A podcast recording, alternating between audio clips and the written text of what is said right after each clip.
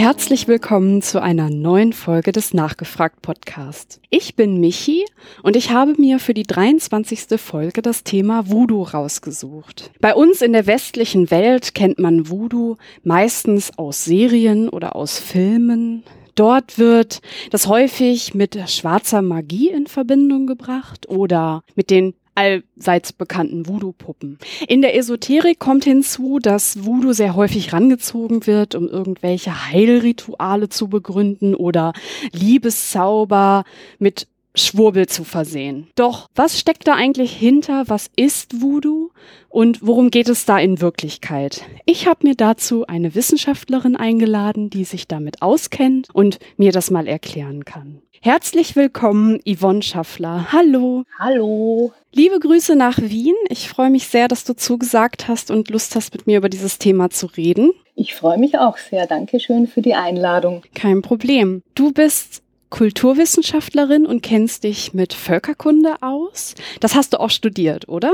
Genau. Als ich begonnen habe zu studieren, hieß das Völkerkunde und heute heißt es Kultur- und Sozialanthropologie. Worum geht es in diesem Studiengang genau? Was macht man da? Ah, zum einen wird kulturvergleichend äh, gearbeitet. Im Moment geht es ganz viel um Migration, weil Migration irgendwie das Thema der Stunde ist. Ja, leider. es geht um verschiedene Regionalgebiete, verschiedene Themen, Wirtschaftsethnologie, äh, Religionsethnologie, ja, verschiedene Lebensbereiche. Wie lebt der Mensch? Was glaubt der Mensch? Und ähm, hast du dir dann auch so einen Schwerpunkt ausgesucht oder wie funktioniert das in dem Studiengang? Genau, man spezialisiert sich im Lauf des Studiums. Ich habe mich da schon recht früh für Besessenheitsrituale interessiert und dazu mal eine schriftliche Arbeit verfasst und bin dann später immer mehr in den Bereich der Medizinanthropologie rübergewandert mhm. und dann irgendwann auch an der Med, also an der medizinischen Universität gelandet. Wie kam das, dass du dich für Besessenheit und eben dieses medizinische Feld so interessiert hast? Ich glaube, das Interesse für die Besessenheit, das ja, das entstand aus einem Interesse an der Selbstüberschreitung, weil da sehr viel möglich ist in diesen Ritualen, sehr ekstatisch getanzt wird, mhm. ausgelassene Stimmung herrscht. Das hat mich in der damaligen Lebenssituation irrsinnig angesprochen. Und ja, die Spezialisierung auf diese medizinischen Felder, das, das, hat ein weiteres Interesse getroffen und es gab halt damals das Angebot, es gab Ethnomedizin, als Fach, das man wählen konnte. Und ich bin dann mit meinem Professor und seiner Assistentin an die Medizinische Universität übersiedelt. Damals mhm. hat sich die, die medizinische Uni als eigene Universität etabliert und da wurde die Ethnomedizin dann eben dieser anderen Universität zugerechnet. Haben die beiden Felder auch was miteinander zu tun? Die zwei Felder haben durchaus was miteinander zu tun, weil Voodoo als Religion eigentlich eine Heilreligion ist. Ah, okay. Da kommen wir ja direkt äh, zu der nächsten Frage, weil du hast eben gesagt, dass du dich für Besessenheit interessiert hast und darüber auch deine Arbeit geschrieben hast. Und jetzt hast du Voodoo reingebracht. Hat das Zusammenhang, Besessenheit und Voodoo? Genau, also Besessenheit ist so ein, also man könnte eigentlich sagen, das Herzstück der Voodoo-Religion. Ah. Es ist so eine ganz intime Art, mit den Geistern in Kontakt zu treten, in dem die Praktizierenden die Geister in ihren eigenen Körpern spüren und das Gefühl haben, sie seien da jetzt ein anderes Wesen im Rahmen des Rituals. Manchmal auch außerhalb davon. Ist, was ist denn Voodoo eigentlich? Ist das eine Religion, wenn es jetzt um Glaube und Geister geht? Voodoo ist eine Religion, äh, die auch äh, heute noch in Westafrika praktiziert wird und eben auch in der Karibik, zum Beispiel in Haiti hauptsächlich und auch in der Dominikanischen Republik. Das ist eine, eine Oraltradition, das heißt, das Wissen ist nicht verschriftlicht und daher bleibt es sehr lebendig. Äh, da werden immer wieder neue Geistwesen kommen hinzu, je nach welche kulturellen Einflüsse gerade dominant sind. Es ist eine sehr vielgestaltige Religion, daher tut man dem Voodoo immer Unrecht, wenn man sagt, es ist so und so und es gibt diese und jene Geister, weil das ja sehr äh, lokal abhängig ist, äh, welche Geister wo verehrt werden und auch in welcher Form das geschieht. Also da gibt es ganz viele Variationen, aber im Kern geht es eigentlich immer um die Verehrung von Geistern durch Besessenheit. Wenn das sehr lokal ist, heißt das, dass die verschiedenen Gruppen auch eigentlich wenig miteinander zu tun haben und sich die Rituale verschieden entwickelt haben? Oder gibt es mittlerweile jetzt in der heutigen Welt auch Bestrebungen, dass die sich verbinden? Ich beobachte Voodoo jetzt in den letzten Jahren sehr stark auch im Internet, auf Facebook-Gruppen beispielsweise. Und ich habe den Eindruck, dass sich das Wissen über die Geister mehr ähm, angleicht, zum Beispiel mhm. dadurch, dass äh, Praktizierende aus den Vereinigten Staaten und Praktizierende aus der Dominikanischen Republik in demselben Forum sich austauschen. Ähm, ja, dass es darüber zu, vermehrt zu einer Angleichung kommt. Ist es denn so, dass diese Leute, die den Voodoo betreiben, dann an diese Geister und an die äh, Wesen hast du es, glaube ich, eben genannt, mhm. glauben oder äh, steckt da noch mehr dahinter? Ist da noch äh, ein Glaube an irgendwas, was zum Kern dieser Re Religion gehört? Jetzt im, ich kenne ja jetzt das Christentum und ähm, den muslimischen Glauben. Kann man das irgendwie vergleichen? Wahrscheinlich eher nicht, oder? Die Voodoo-Religion funktioniert weniger über theoretische Inhalte. Wie mhm. gesagt, es gibt da jetzt keine schriftlichen Werke, auf die sich alle Praktizierenden berufen, sondern es ist mehr so eine Religion des, des Tuns und Machens. Okay. Und des Mitmachens auch. Also es gibt da ganz verschiedene, in so, es gibt so öffentliche Zeremonien, kann jeder hingehen. Viele gehen da auch hin, weil es einfach total unterhaltsam ist zu sehen, äh, wie da in den Ritualen getrommelt wird und wie Menschen in Besessenheit fallen. Das ist meistens eine recht ausgelassene Stimmung, das heißt, da gibt es einen großen Unterhaltungsfaktor. Und viele gehen dahin und glauben jetzt nicht daran und sind dann aber so beeindruckt von der Atmosphäre und beginnen dann vielleicht selbst irgendwas leiblich wahrzunehmen, was ja sein kann, wenn Musik sehr mitreißend ist. Und dann beginnen die sich mitunter zu fragen, hm, sind das vielleicht doch die Geister, die bei mir da dieses Gefühl verursachen, weil es ja eben so eine, eine Leibtradition ist, wo da die leiblichen Wahrnehmungen so im Mittelpunkt stehen. Und dann gehen die vielleicht mal wieder hin und sprechen mit jemandem und die Person sagt dann vielleicht, naja, das hat bei mir auch so angefangen und ja, da kann man irgendwie einfach spüren und mitmachen, nach und nach zu der Überzeugung kommen, dass da vielleicht was dran sein könnte. Du hast ja gerade schon gesagt, dass es regional etwas verschieden ist. Dann würde ich gerne einmal noch der Vollständigkeit habe, in welchem Gebiet hast du deine Forschung gemacht? Ich habe meine Forschungen im Südwesten der Dominikanischen Republik gemacht, also so zwischen Santo Domingo und der haitianischen Grenze. Mhm. Habe auch mehrmals Haiti besucht, also der dominikanische und der haitianische Voodoo ist sehr ähnlich, wobei der haitianische elaborierter ist, also es gibt größere Tempel, die Zeremonien sind irgendwie ausgefeilter, besser strukturiert. Man sagt, die Ausbildung in Haiti ist irgendwie handfester und besser. In der Dominikanischen Republik ist die Tradition oberflächlicher, aber vielleicht noch etwas lebendiger und offener für neue Einflüsse. Was heißt oberflächlich? Die Haitianer sagen manchmal, es ist so eine, in, was man in der Dominikanischen Republik findet, ist so eine Headline-Religion, also Schlagzeilen. Da gibt es bestimmte Geister, äh, weniger als in, der, als, als in Haiti und die ja, weniger mythologische Inhalte dazu. Hm. Das könnte damit, hat es vermutlich damit zu tun, dass in der Dominikanischen Republik Voodoo lange auch politisch unterdrückt war und sich ja jetzt erst in den letzten 10, 15 Jahren wieder mehr entwickelt und populärer geworden ist. Nicht zuletzt auch äh, wegen dem Internet, denke ich, weil es da halt auch wieder mehr Kontakte gibt zu Dominikanern aus der Diaspora, aus, aus New York, die sich von dort aus für diese Tradition interessieren und, und wenn sie dann äh, auf Urlaub fahren, sozusagen in, in das Land, aus dem sie ausgewandert sind, dann interessieren sie sich dort auch für Voodoo-Praktiken.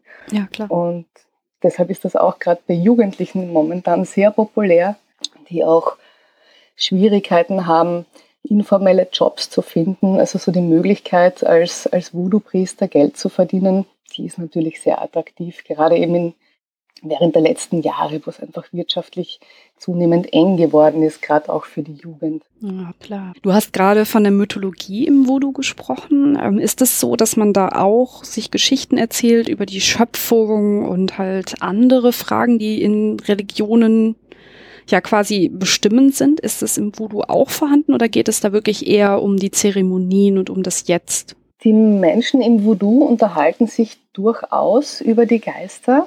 Mhm in der Dominikanischen Republik ist es halt so, dass das Narrativ, wie die Geister denn so ticken, dass das sehr stark vom Katholizismus beeinflusst ah, ist. Okay. Also das ist grundsätzlich in Haiti auch so. Da sind 90 Prozent der praktizierenden Voodooisten behaupten von sich, sie seien auch katholisch und gehen auch hin und wieder mal in die Kirche. In der Dominikanischen Republik ist das auch so, äh, nur noch stärker ausgeprägt. Also da gibt es von diesen afrikanischen Mythen ist da nur sehr wenig bis gar nichts äh, erfahrbar.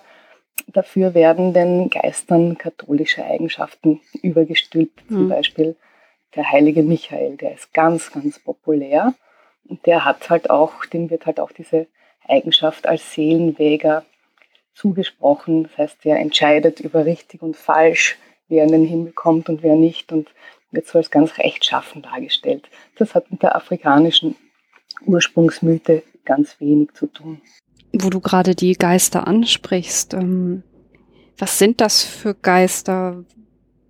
Du hast gerade ein Beispiel auch schon genannt, aber kann man da noch mal was genauer zu sagen, wie so ein, wie dieser Geistglauben im Voodoo funktioniert? Es gibt sehr viele Geister, äh, die in unterschiedliche Gruppen eingeteilt sind. In der Dominikanischen äh, Republik sind es die Weiße Division oder Radardivision. Da haben die Geister eben vorwiegend diese katholischen Eigenschaften und werden als sehr äh, gutartig eher gesehen, haben schon auch strafende Eigenschaften. Aber ja, grundsätzlich sind die umgänglich vom Temperament her. Dann gibt es die sehr bekannte äh, GD-Gruppe der Geister. Das sind die Geister, die mit dem Tod assoziiert werden. Die stehen auf dem Altar in so einer Nische versteckt, unter dem Altar. Ganz oben sind die eben diese Geister der Weisen, äh, also der Waisendivision, gut sichtbar. Also wenn man so einen, so einen Altarraum betritt, hat man den Eindruck, man sei in einer Kirche. wenn man fast nur Heiligenbilder sieht, aber unterhalb drin, das sind diese mit dem Tod assoziierten Geister. Äh, eine weitere sehr bekannte Gruppe sind die Indianergeister, die sind meistens irgendwo an der Seite gruppiert. Die äh, sind mit der indianischen Urbevölkerung assoziiert, die ja schon lange ausgestorben ist auf der Insel, auf der sich äh, Haiti und die Dominikanische Republik befinden. Mhm. Die haben wieder völlig andere Eigenschaften die werden so mit Wildheit und fehlender Zivilisation äh, assoziiert. Ja. Und dann gibt es noch kriegerische Geister, die Bedrohgeister. Die sind nicht auf allen Altären zu finden. Also das, die äh, werden von äh, Voodoo-Priestern verehrt, die sich das zutrauen, also die auch mit dieser, dieser Geisterabteilung arbeiten wollen. Sind auch ein bisschen gefährlich, sagt man. Uh, Okay. Welchen äh, Sinn haben denn diese vielen verschiedenen Geister? Also es ist ja offensichtlich, dass es halt auch, du hast es ja auch gerade schon erläutert, es gibt die verschiedensten ähm, Charaktere da. Wozu?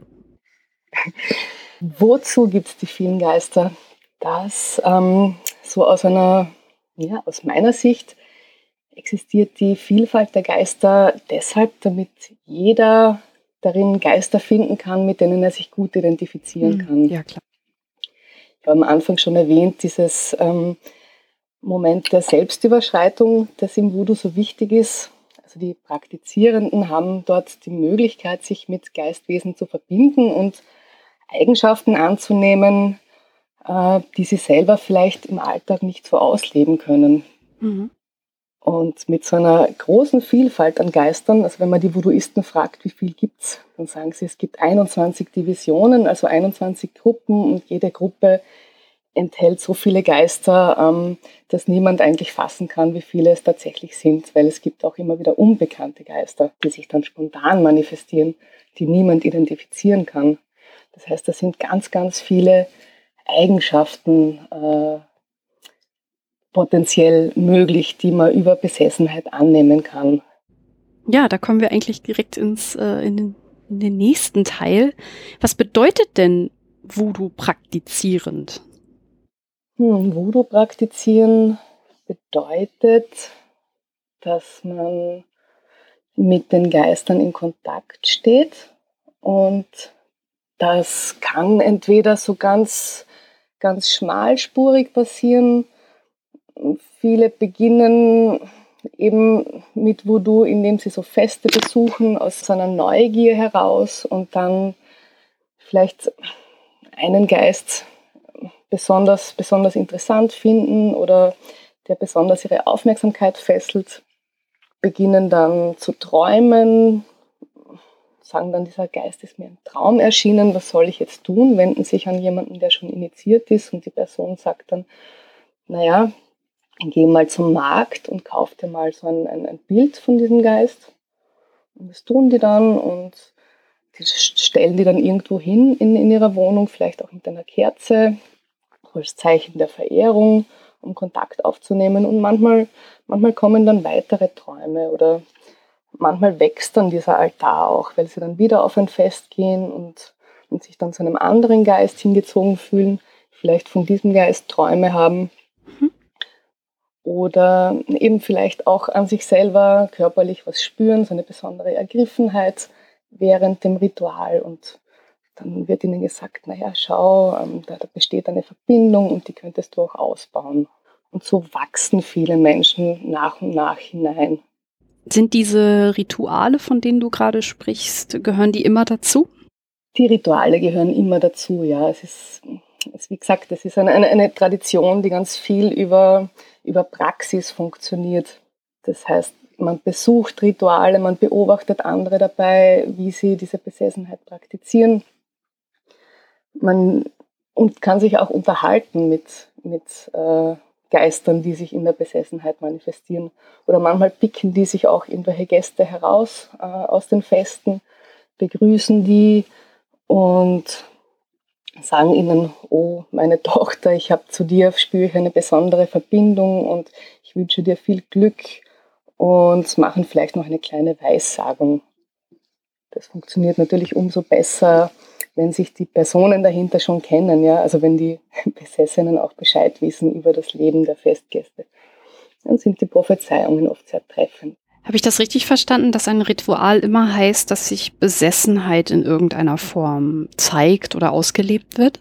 In den meisten Fällen ist das der Fall. Es gibt aber auch ähm, Verehrungszeremonien, wo es nicht geplant ist, dass Besessenheit stattfindet, die wirklich ähm, nur aus Gebeten bestehen oder es gibt so Dankeszeremonien, äh, wo vielleicht Besessenheit auch nicht geplant ist, aber ich finde, das ist so ganz typisch für Voodoo, dass immer alles passieren kann. Also man kann sich nicht darauf verlassen, dass sich die Geister nicht manifestieren. Das heißt, es passiert oft ganz spontan, auch wenn das nicht vorgesehen ist. Was ist denn Besessenheit? Besessenheit also die meisten Personen, also ich, ich habe da mal eine relativ große Gruppe befragt von 47 Personen, so mit Fragebögen, wie sie Besessenheit wahrnehmen. Und alle haben gesagt, dass sie es ganz stark im, im Leib spüren, dass sich da was tut, dass sich da was verändert das oft mit einer Spannung beginnt, dass sie irgendwie das Gefühl haben, aha, da wird jetzt was passieren. Manche erleben dann Schwindel, veränderte Wahrnehmung, bei manchen kommen intensive Gefühle dazu, manche berichten, dass sie dann nicht mehr klar denken können. Und ganz typisch ist auch, dass die Menschen das Gefühl haben, sie seien nicht mehr sie selbst, sondern jemand anderer. Mhm. Der Zustand dauert so ein paar Minuten bis, bis zu einer halben Stunde in etwa. Also das ist nichts, was dauerhaft äh, wirkt, sondern über einen gewissen Zeitraum. Von außen betrachtet kann man beobachten, dass sich die Menschen anders verhalten, wenn sie sprechen, dass sich die Stimme ein bisschen verändert hat, Gesichtsausdruck manchmal anders ist. Und wie die Besessenheit aussieht und sich anfühlt, das hängt auch ganz stark mit der Erfahrung zusammen, also wie lange jemand schon praktiziert. Wie äußert sich äh, die Erfahrung dann? Also wie, wie sind diese verschiedenen Besessenheitszustände dann? Bei unerfahrenen Personen sind das oft sehr ekstatische Besessenheiten, die etwa das erste Mal während so einem öffentlichen Fest auftreten, wo es Trommelmusik gibt. Die ist wirklich sehr laut. Also man muss sich das so vorstellen, der Voodoo findet in kleinen Räumen statt, die voll, voll gestopft sind mit Menschen und mit Musikinstrumenten, mit so Trommeln, die aus ausgehöhlten Baumstämmen bestehen. Und die machen da schon mal einen ordentlichen Sound. Und dann, dann gibt es so kleine Glocken, die geläutet werden, um die, um die Geister zu rufen. Die sind auch, klingen ganz charakteristisch und sind sehr, sehr hell vom, vom Klang, unverwechselbar. Und es wird auch sehr viel mit Düften gearbeitet. Die Atmosphäre, die entsteht, die wirkt schon mal per se sehr ergreifend. Und manche tanzen zuerst rhythmisch und dann immer ekstatischer. Mhm. Und ja, manche lassen sich so sehr gehen, dass sie dann auch niederfallen, äh, über den Boden rollen, im Rhythmus der Musik, ganz auf diese Musik fokussiert, sich bewegen. Und das kann schon mal das Gefühl erzeugen, man ist nicht man selbst.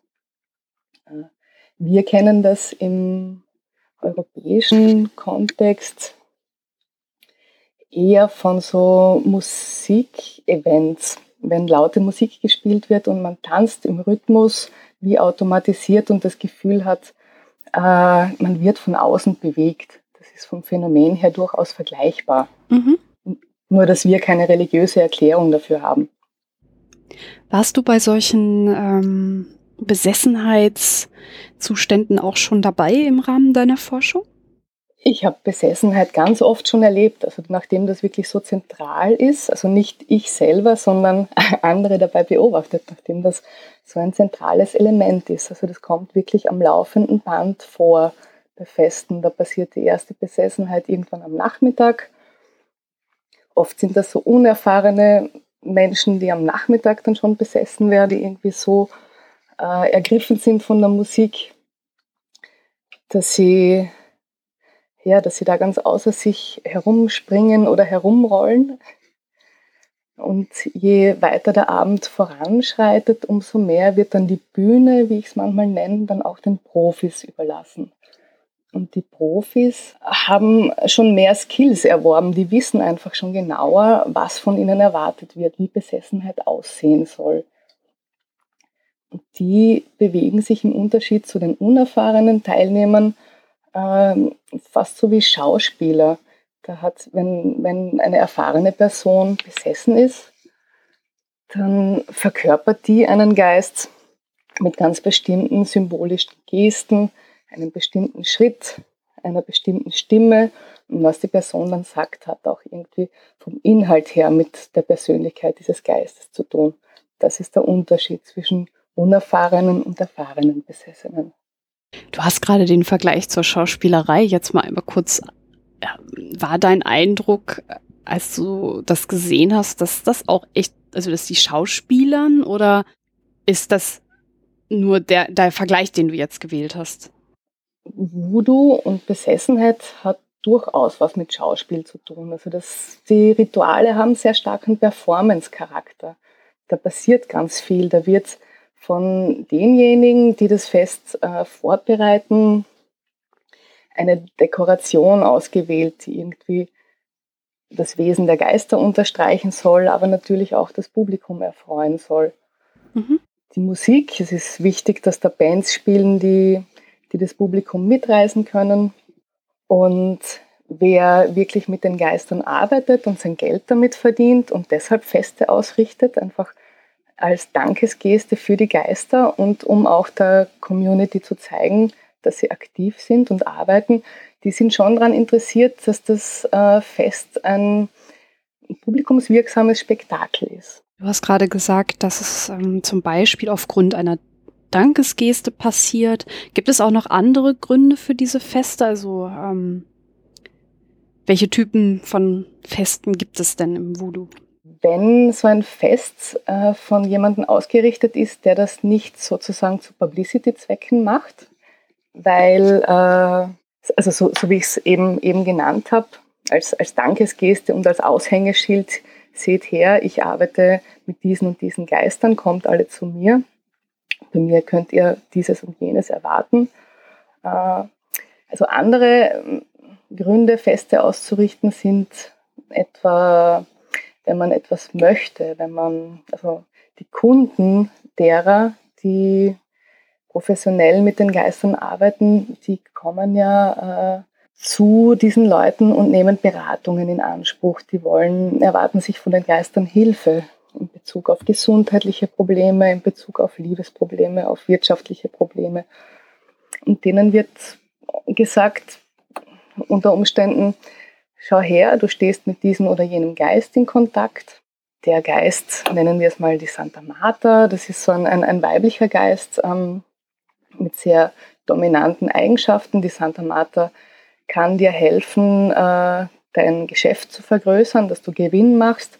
Und es ist aber wichtig, dass du für sie ein, ein Fest ausrichtest, um, um ihr deinen guten Willen zu zeigen. Und dann wird aus diesem Grund ein Fest ausgerichtet. Oder es sind auch Feste als Danksagungen dafür, dass die Großmutter gesund geworden ist oder was auch immer man von den Geistern wollte. Da, da werden dann so Pakte geschlossen. Man will etwas von den Geistern, lässt sich beraten von einem Profi, was es dafür braucht und manchmal muss man eben auch ein Fest ausrichten. Und diese Feste haben auch immer mit Opferungen zu tun. Was heißt Opfer? Opfer heißt in den meisten Fällen Speisen für die Geister bereitstellen. Das sind den Geistern jeweils zugeordnete Lieblingsspeisen. Manchmal sind es auch Parfums oder Zigarren. Mhm. Also der Voodoo, der hat da seinen Ursprung in den Plantagen äh, genommen. Und dort waren die besonderen Leckerbissen natürlich Dinge, die auf den Plantagen produziert wurden. Und das hatte halt mit Schnaps, mit Tabak, äh, mit Speisen auch, die, die es auf diesen Plantagen gab, zu tun. Bohnen, Reis, Kassave, traditionelle Speisen. Die werden den Geistern bereitgestellt. Zusätzlich noch Kerzen, die angezündet werden, äh, Blumen, auch moderne Formen von Dekoration, Luftballons, äh, bunte Lampions, so wie auf einer Party. Du hast gerade gesagt, dass der Voodoo seinen Ursprung auf den Plantagen hat. Das heißt, es ist auch eher von und für die etwas Ärmeren, die im Voodoo die Geister dann anrufen, um Hilfe zu bekommen? Oder wie habe ich mir das vorzustellen? Früher, meine ich. Voodoo wurde mit den Sklaven aus Westafrika und später Zentralafrika in die neue Welt gebracht. Ja. Auf die karibischen Inseln zum Beispiel und äh, auf den Plantagen, wo die Sklaven zur Zwangsarbeit verpflichtet waren, wurde dann auch praktiziert, allerdings nur heimlich. Ja. Damit es nicht so auffällt, haben die Voodooisten die Geister mit Heiligen, äh, die, die sind mit den Heiligen verschmolzen, weil Heiligenverehrung war okay und war legal und erwünscht und die Geisterverehrung halt nicht. Deshalb haben diese Voodoo-Geister heute alle so einen Doppelnamen, sozusagen einen katholischen Namen und halt einen Zweitnamen. Und die Rituale auf den Plantagen haben den Sklaven dazu gedient, sich Kraft und Stärke zu holen über diesen Kontakt, dann sich mit der Heimat zu verbinden, auch Widerstand auszuüben. Daher diese kriegerische äh, Petro-Division, sind Geister, die sich sehr ähm, kriegerisch zeigen, die mit Waffen operieren im Ritual. So, so haben sich die Sklaven empowered sozusagen. Ja. Man kann im Ritual ein Wesen verkörpern, das ist stärker als man selbst, das ist mächtig, das kann Dinge sagen, die man sonst in der Gesellschaft nicht so gut aussprechen könnte. Oder man kann über andere Personen etwas sagen, das man ihnen so nicht ins Gesicht sagen könnte. Sozusagen durch diesen Geist, äh, den man da verkörpert, eine besondere Autorität verliehen bekommt. Und man ist es ja nicht selber. Also es ist sozusagen, man ist nicht verantwortlich für das, was in dem Ritual herauskommt. Da wird vieles möglich, das sonst in einer eher restriktiven Gesellschaft nicht möglich ist. Das heißt, da kommt auch ein psychologisches Moment rein. Das heißt, der Mensch hat die Kraft, über sich hinauszuwachsen, auch ein bisschen dann in dem Moment. Das stimmt, genau. Es ist etwas, äh, mit dem man die engen Grenzen dessen, was möglich ist, überschreiten kann. Man kann ekstatisch herumspringen, man kann obszön schimpfen und fluchen. Also diese, dieses Obszöne, das ist zum Beispiel ganz typisch für die, die äh, Geister, die mit dem Tod in Verbindung stehen.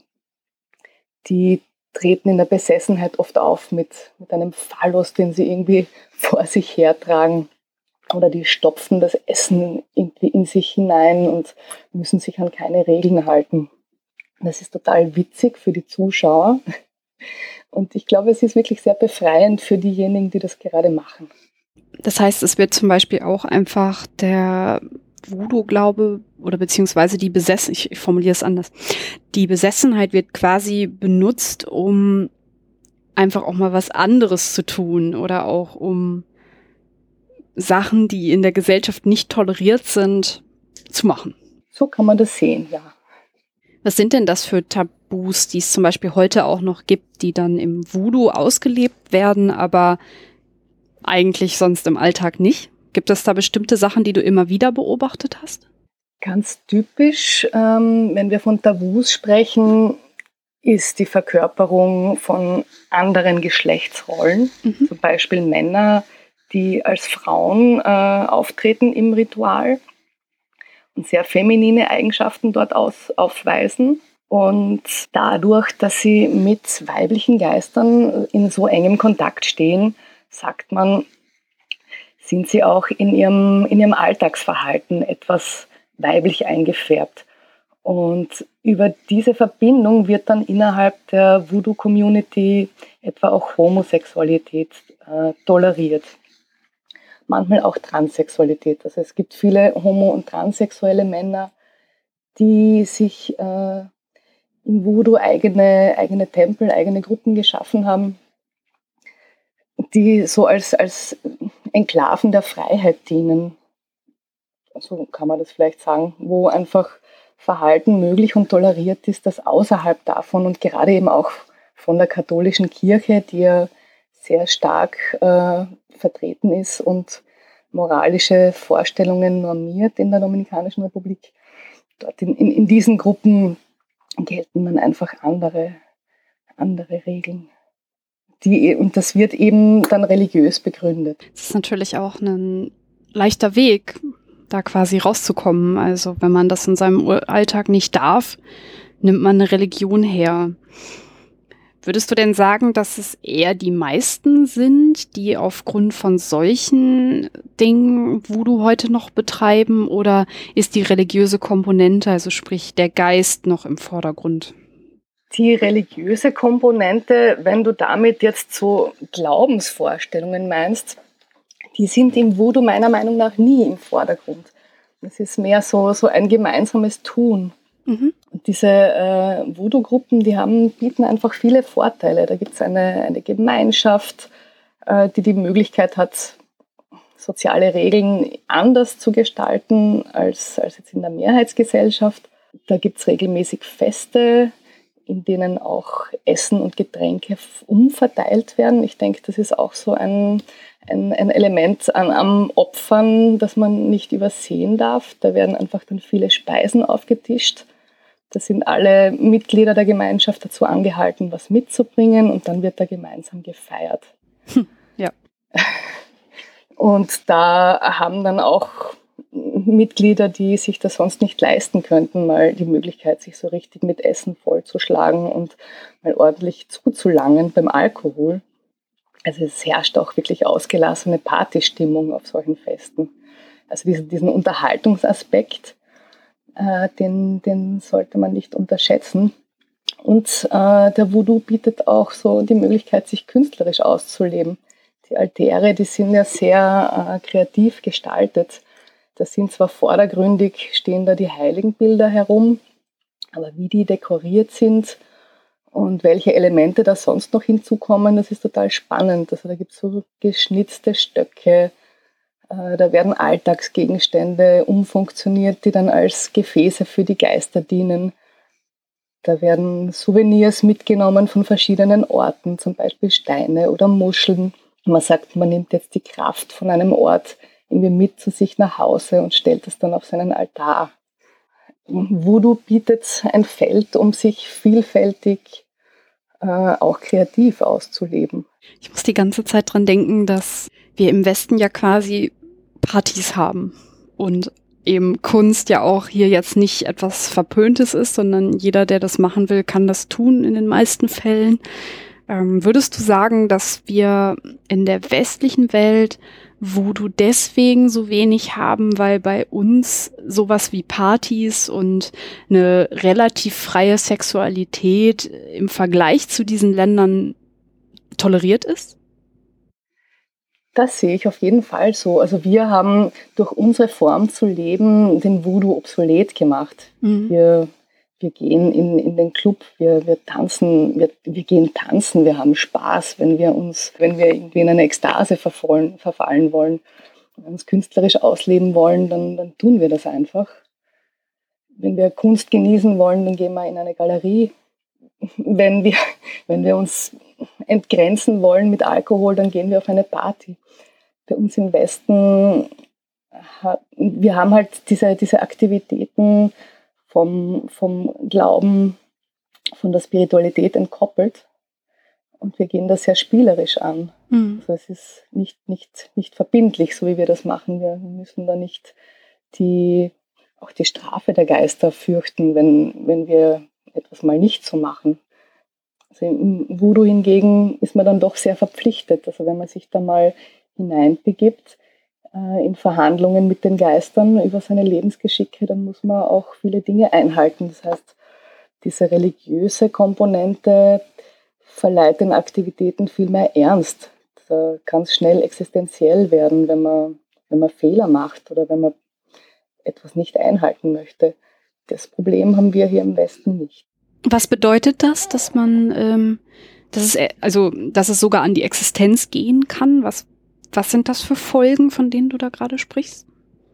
Wer einen Pakt mit den Geistern schließt, weil er etwas im Gegenzug dafür möchte, zum Beispiel Gesundheit, und die dann auch erlangt, was dann durchaus eben den Geistern, also diese Leistung wird ihnen zugesprochen und man hat dann vereinbart, man veranstaltet ein Fest am Jahrestag des heiligen Raphael zum Beispiel. Und wenn man das dann nicht einhält, dann kann es aus, aus Sicht der Voodooisten dazu führen, dass man dann wieder krank wird hm. oder dass einem ein, anderes Unglück passiert.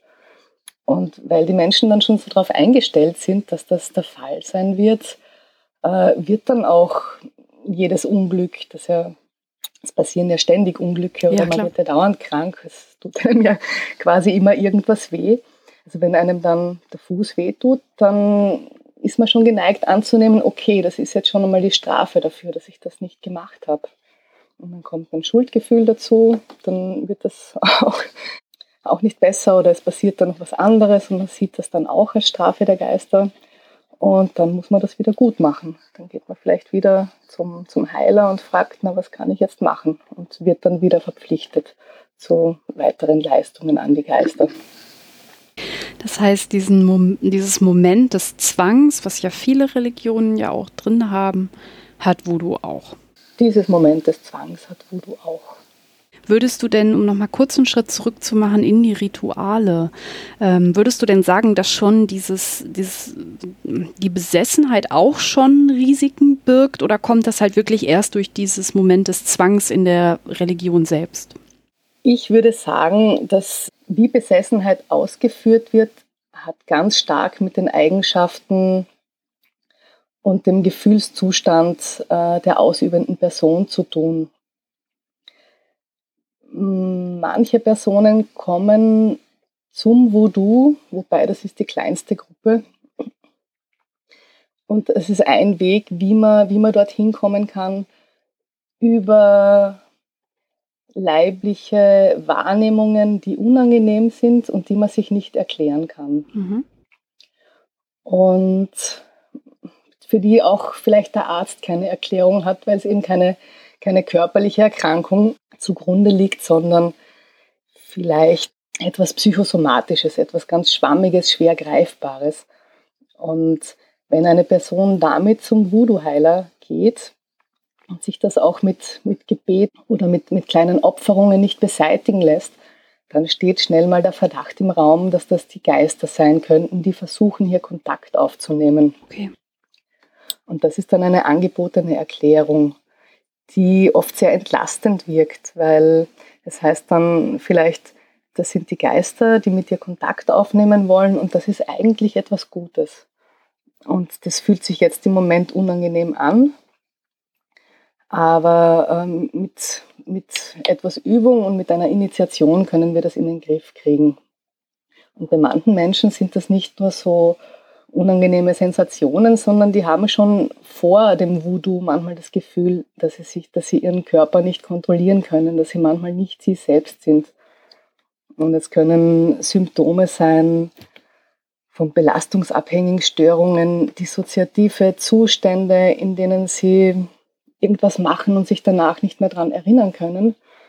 Und das wird dann auch den Geistern zugerechnet. Und durch die Erklärung werden die Menschen entlastet und es wird ihnen das Gefühl gegeben, ja, das ist eigentlich was Besonderes, eine Gabe und wir können dir auch helfen, das in den Griff zu bekommen. Und wir werden jetzt versuchen, diese Zustände, die dann als unfreiwillige Besessenheit interpretiert werden, diese Zustände jetzt ins Ritual hereinzuholen, damit die nicht mehr irgendwann auf der Straße oder, oder zu Hause auftreten, sondern dass man im Ritual damit arbeiten kann. Aber wenn ich dich jetzt gerade richtig verstehe, ist diese kleine Gruppe hat eigentlich eine psychische Störung, zum Beispiel Schizophrenie oder eine gespaltene Persönlichkeit oder so, gehen zu einem Arzt, finden keine Erklärung und in, im Voodoo wird ihnen dann geholfen? Oder würdest du eher sagen, dass sie eigentlich eine Therapie bräuchten und so, die, so eine echte Hilfe kommt ihnen gar nicht zugute? Äh, jein. Also Schizophrenien im Voodoo können, das, das ist eher, eher sehr, sehr selten, dass Menschen mit so einer Störung dort hinkommen. Aber belastungsabhängige Störungen, wir, wir, kennen das ja alle, wenn wir viel Stress haben, ja. dann haben wir vielleicht mal so autonome Körperreaktionen. Das kann sich irgendwie komisch anfühlen oder man ist völlig zerstreut und äh, fährt im Auto und denkt eigentlich ganz an was anderes oder so. Das muss jetzt nicht unbedingt so im Sinn einer klinischen Störung äh, Störungscharakter haben kann, aber also ich würde sagen, es sind oft äh, belastungsabhängige Störungen, mit denen äh, Menschen zum Voodoo kommen, äh, die sehr gestresst sind und ja, dort Hilfe suchen und manchmal wird ihnen auch geholfen oder also es ist das Umfeld kann sehr förderlich sein, muss nicht. Es gibt auch Tempel, die nicht gut funktionieren, aber wenn so ein, eine Voodoo-Gruppe von einer Person geleitet wird mit sozialer Kompetenz, äh, die sich da liebevoll und sorgfältig des Falles annimmt, dann kann das schon Hilfe bedeuten. Was jetzt nicht heißt, ähm, dass der Person, dass das jetzt besser wäre als Psychotherapie, aber psychotherapeutische und psychiatrische Versorgung, die ist in der Dominikanischen Republik nicht so gut mhm. ausgebaut. Das habe ich mir fast gedacht. Nicht. Genau, ja. das heißt, ähm, es sind oft auch wirklich die einzigen Hilfemöglichkeiten, die den Menschen zur Verfügung stehen. Oder ich kenne, habe auch so Fälle erhoben, wo es hieß, sie waren beim Arzt, sie waren bei einem Pflanzenheiler, sie waren bei einem Exorzisten, der versucht hat, den bösen Dämon auszutreiben. Das alles habe nicht geholfen, bis sie dann in seinem Voodoo-Tempel gelandet sind, wo das soziale Klima sehr günstig war und wo sie dann sozusagen ja, das Gefühl hatten, hier sind sie richtig, die wissen, was mit mir los ist, da gibt es eine, eine spirituelle Erklärung dafür. Und was es auch gibt, das ist dann oft eine, eine Bühne, auf der sie sich ja. zeigen können. Auch mit, mit, mit negativen Gefühlen. die, die sie natürlich schon von außen mitbringen, vielleicht durch Erfahrungen von Gewalt in der Familie, traumatische Ereignisse, die dann irgendwie auch, auch in, dem, in den Ritualen gezeigt werden dürfen, wo so ein wohlwollendes Umfeld gibt, wo, wo das auch sein darf und eine spirituelle Erklärung hat, wo man halt sagt, aha, das sind jetzt die Indianergeister, die sind ähm, in ihrem Auftreten sind die so wahnsinnig unzivilisiert und aggressiv und da kommt das her, dass diese junge Frau in dem Ritual die anderen schlagen möchte und das wird dann eine Zeit lang toleriert. Und das kann schon sehr hilfreich sein für die Leute. Also würdest du sagen, dass man, ähm, wenn man so einem Ritual beiwohnt oder gar wirklich auch Mittelpunkt des Rituals ist, es erstmal keine größeren Risiken birgt für die Personen, die das praktizieren? Risiken. Hm. Ich denke, Risiken, die solche Rituale bergen können, sind, dass sie doch ähm, von jemandem, der schon vorher Angst hatte, diese Angst auch vergrößern können. Mhm. Äh, das hängt wirklich von der Art des Rituals ab und äh, von den Leuten, die dort praktizieren. Die meisten Tempel, die ich besucht habe, haben ein sehr wohlwollendes Klima äh, geboten, also auch für, für Leute, die mit dem Voodoo nicht vertraut sind. Es gibt aber auch solche, die kommen schon mit, großem Angst vor der, mit großer Angst vor der Voodoo-Religion und wenn die an einem Ritual teilnehmen, wo es heiß hergeht, und das kann durchaus mal sein, das heißt da gerade in der Nacht, wenn, wenn schon viel Alkohol konsumiert wurde, dass es wirklich sehr ekstatisch ist. Und dass es dort auch grenzüberschreitend zugeht, das kann auch immer wieder sein, weil das Ritual besteht natürlich immer aus denen, die mitmachen und die haben jeder seine eigene Geschichte. Also es kann schon äh, Teilnehmer auch ängstigen hm. und bestehende Ängste dann noch vergrößern. Also es ist nicht nur, nicht nur super, was dort passiert. Wie geht, ähm, ich sag jetzt mal, der Voodoo damit um, dass es diese Risiken gibt? Gibt es da Hilfen, wenn jemand da dann zum Beispiel eine Angststörung entwickelt oder halt wird der Person, die im in der Zeremonie selber dann Angst bekommt, wird ihr auch geholfen? Wird sie aufgefangen oder ähm, ist man dann damit eher alleine? Ich habe es bis jetzt so erlebt, dass Personen äh, emotional gut begleitet werden, meistens. Okay. Und ich würde sagen, dass wenn, wenn jemand wirklich äh, mit großer Angst ein Ritual verlässt, die Person wird dann gar nicht mehr hingehen und dann fortan einfach ähm, auf der Meinung bestehen, dass das, was dort passiert, ganz dämonisch und ganz furchtbar ist, so wie man das halt eh aus, aus Filmen auch kennt. Also ich glaube, das Risiko, dass jemand, der sich dort gar nicht wohlfühlt, immer wieder hingeht, das ist eher gering. Hm. Wo du gerade die Dämonen ansprichst, du hast eben ja auch schon vom Exorzismus gesprochen. Ist Besessenheit in Religionen überall gleich? Besessenheit wird in sehr, sehr vielen Gegenden der Welt praktiziert und ist nicht überall gleich. Äh, beispielsweise im Christentum oder im Islam, da wird Besessenheit eher mit Besessenheit durch Dämonen gleichgesetzt und die möchte man ja loswerden. Ja. Es gibt ja auch so Exorzismusriten, die der Vatikan anbietet mit einer eigenen Ausbildung dafür. Oder im Islam eben Besessenheit durch Djinn-Geister, die äh, oft als Erklärung auch ähm, für Symptome einer posttraumatischen Belastungsstörung herangezogen werden. Also dass diese Djinn, die den Menschen sozusagen verrückt machen und da unangenehme Wahrnehmungen hervorrufen. Ebenso wie im Voodoo werden dann Symptome spirituell erklärt, nur gibt es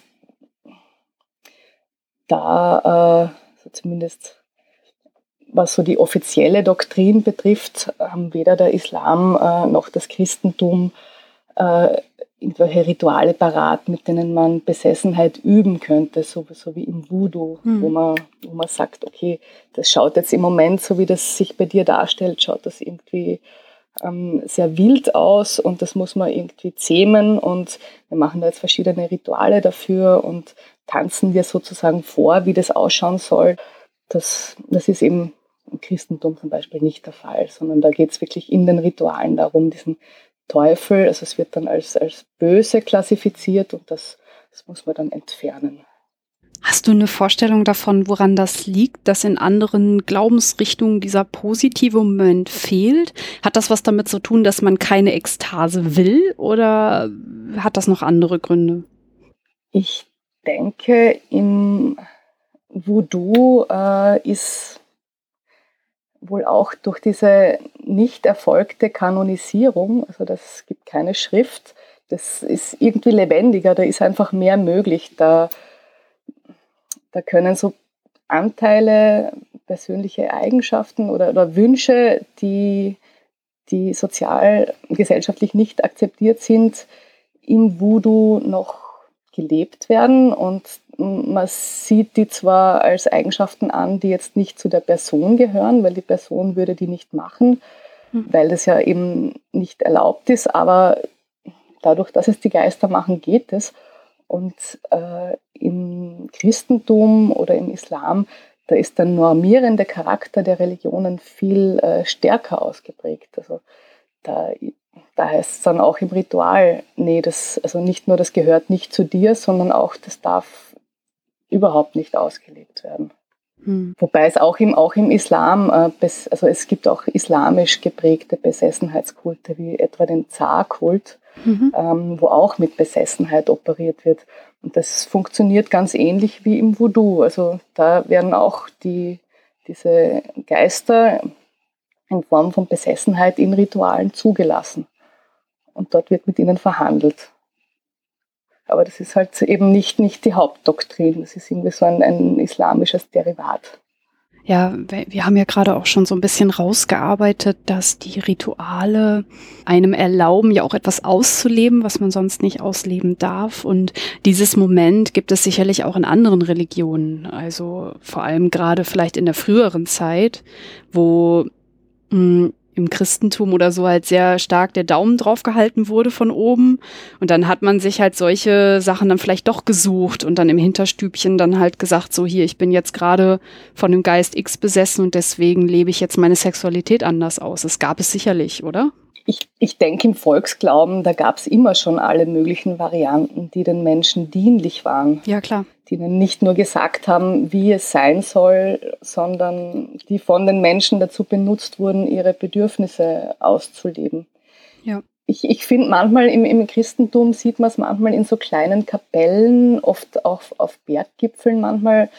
Da bin ich mal in eine reingegangen und hatte das Gefühl, ah, das ist jetzt irgendwie atmosphärisch so ähnlich wie im Voodoo. Ja. Da hingen auch ganz viele Heiligenbilder an der Wand und da waren auch so kleine ähm, Votivgaben, den Heiligenbildern zugeordnet. So, das gab es früher noch mehr als heute, aber es gibt es immer noch manchmal so, zum Beispiel ein, ein kleiner aus, ein, ein aus Messing gegossenes Bein oder aus Messing äh, hergestellte Lungen, die man dann einem Heiligen äh, angeheftet hat, auf das der eben das Bein oder die Lunge heilen möge. Also so diesen so einen Heiligenkult mit Voodoo-Charakter, den findet man auch im, im Katholizismus. Wenn ich das richtig verstanden habe, ist es ja auch so, dass die christlichen Religionsströme ja auch sehr häufig die Volksglauben so mit gecatcht haben. Also, weil man wollte ja auch, dass die Bevölkerung, die da schon lebt, sich mit der neuen äh, Religion identifizieren können. Deswegen hat man dann die ländliche Religion, die es da schon gab, halt mitgenommen. Habe ich das richtig verstanden? So wird das ja sicherlich entstanden sein dann, oder? Ja, ich, ich, ich denke, äh, es sind alle Religionen, so wie sie existieren, immer Mischformen ja. aus, aus, aus dem, was vor Ort gerade praktiziert wurde. Deshalb ist es irgendwie fragwürdig, wenn man sagt, Voodoo ist jetzt eine synkretistische, also zusammengemixte Religion, weil das im Grunde immer schon auf, auf alle äh, Religionen zugetroffen hat. Ja, das stimmt. Dass die mit den Materialien vor Ort gearbeitet haben. Und das Christentum ist ja jetzt, äh, was den Showcharakter der Zeremonien betrifft, auch nicht ganz unbedarft. Also wenn man sich nur die Bauweise anschaut ja, von Kirchen und wie die, wie die Innenräume gestaltet sind und dann die Orgel und die Musik. Also das ist ja alles äh, darauf angelegt, in den Menschen tiefe Gefühle hervorzurufen. Also das betrifft ja nicht nur den Voodoo, dass da Performance und ähm, die Gestaltung der, der Rituale nur dort äh, drauf angelegt wäre. Das stimmt. Menschen zu, zu bezaubern, zu betören und zu fangen. Jetzt hast du gerade die Kirchen angesprochen und die Bauweise. Da kommt ja auch jetzt so ein äh, kommerzielles Moment rein. Und du hast ja eben auch gesagt, dass im Voodoo es äh, professionelle Leute gibt, die dann äh, Feste ausrichten und ähm, ja, sich dafür ja sicherlich auch irgendwie bezahlen lassen. Ist Voodoo auch ein Geschäft? Voodoo ist, ist ganz klar auch ein Geschäft, aber notwendigerweise Abzocke. Mhm. Die Tempel, die ich beobachtet habe, die funktionieren mehrheitlich so, dass dann den Klienten irgendwie so viel Geld abgenommen wird, dass sich der, der Tempel, dass der am Laufen erhalten bleibt. Da müssen ja immer wieder Materialien nachgekauft werden. Viele Kerzen sollten über möglichst lange Zeit brennen. Das heißt, Voodoo ist auch eine Materialschlacht, die finanziert werden möchte. Und natürlich wollen auch die Betreiber davon leben, obwohl die meisten nicht nur davon leben, sondern vielleicht noch eine kleine Landwirtschaft betreiben oder vielleicht noch als Näherin tätig sind oder einen anderen Job noch haben. Es gibt aber Abzocke auch. Mhm. Und zwar äh, sind das dann oft Zentren, die von den Betreibern nicht dort äh, betrieben werden, wo sie wohnen, sondern irgendwo ganz weit weg, wo sie keiner kennt. Da wird dann oft mit den Bedrohgeistern gearbeitet, da werden dann Zauber angeboten, die, also die über, über Heilungszauber weit hinausgehen. Da wirbt man damit, dass man Geschäftskonkurrenten kaltstellen kann, Todeszauber, Zauber, bei denen eine andere Person krank gemacht werden soll oder zu etwas gezwungen werden soll, das sie nicht möchte und so weiter. Und die kosten dann auch richtig viel Geld. Hm. Ist das dann quasi auch die Verbindung zu diesen westlichen Liebeszaubergedöns, den man in den esoterischen Bereichen findet? Also sprich diese etwas krude Herangehensweise? Ich denke, das, das ist ganz klar diese Verbindung.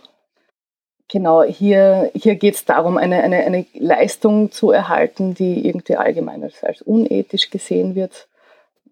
Diese Altäre sind dann auch wirklich so geschmückt, dass man reingeht und sich einmal unwohl fühlt. Und mhm. äh, da wird mit menschlichen Gebeinen operiert, ähm, Glasscherben als Schmuck verwendet, mit, also wirklich auch Symbole, ähm, die an, an Krieg erinnern, an, an die Sklaverei. Die Geister werden mit Ketten, ähm, also man sagt, die Geister werden als Sklaven gehalten, mit Ketten festgebunden und werden sozusagen von diesen Hexern dann versklavt und für unangenehme Aufgaben herangezogen. Ja, ich muss sagen, das, was du jetzt gerade beschreibst, ist so ein bisschen das, was ich ähm, aus so Filmen und Serien so kenne. Also dann so dieses Böse, Würdest du sagen, dass auch so diese Vorstellung der Voodoo-Puppen aus diesem Bereich kommt? Also wenn du gerade beschreibst, dass ähm, man Geschäftsleute ermutigt, den Feind auszumerzen oder halt eben ähm, dann so die Leute erpresst, das ist ja schon sehr das, was dann benutzt wird in den Filmen. Die Voodoo-Puppen, die, genau, die werden halt dazu verwendet, einer anderen Person Schaden zuzufügen. Ja. Diese Puppenmagie gibt es aber nicht nur im, im, Voodoo, also so die Vorstellung, dass man so ein, ein kleines Objekt, so eine Repräsentation für einen Menschen auf irgendeine Art behandeln kann, die gab es auch schon bei Paracelsus. Der hat gemeint, man könnte an der Salbe sparen, indem man eine Puppe salbt statt dem Patienten. Diese Vorstellung gibt es eben nicht nur im Voodoo, aber ja, als Chiffre für diesen bösartigen Voodoo äh, musste die Puppe halt herhalten, auch in den Medien und in den Filmen. Ist es denn wirklich noch etwas, was heute auch Teil des Voodoo ist, also diese Voodoo-Puppe? Ich denke, es, es, es gibt durchaus auch heute noch Puppenmagie. Und es, es gibt die Voodoo-Puppe zum Beispiel auch ähm, recht häufig auf den Märkten zu kaufen, zum Beispiel äh, um damit Liebeszauber zu machen. Da sind dann zwei Puppen, die miteinander verbunden sind. Und das wird jetzt so nicht einmal unbedingt der schwarzen Magie zugerechnet. Also das könnte auch vom Voodooisten um die Ecke angeboten werden. Das heißt, man hat auch da ein positives Moment.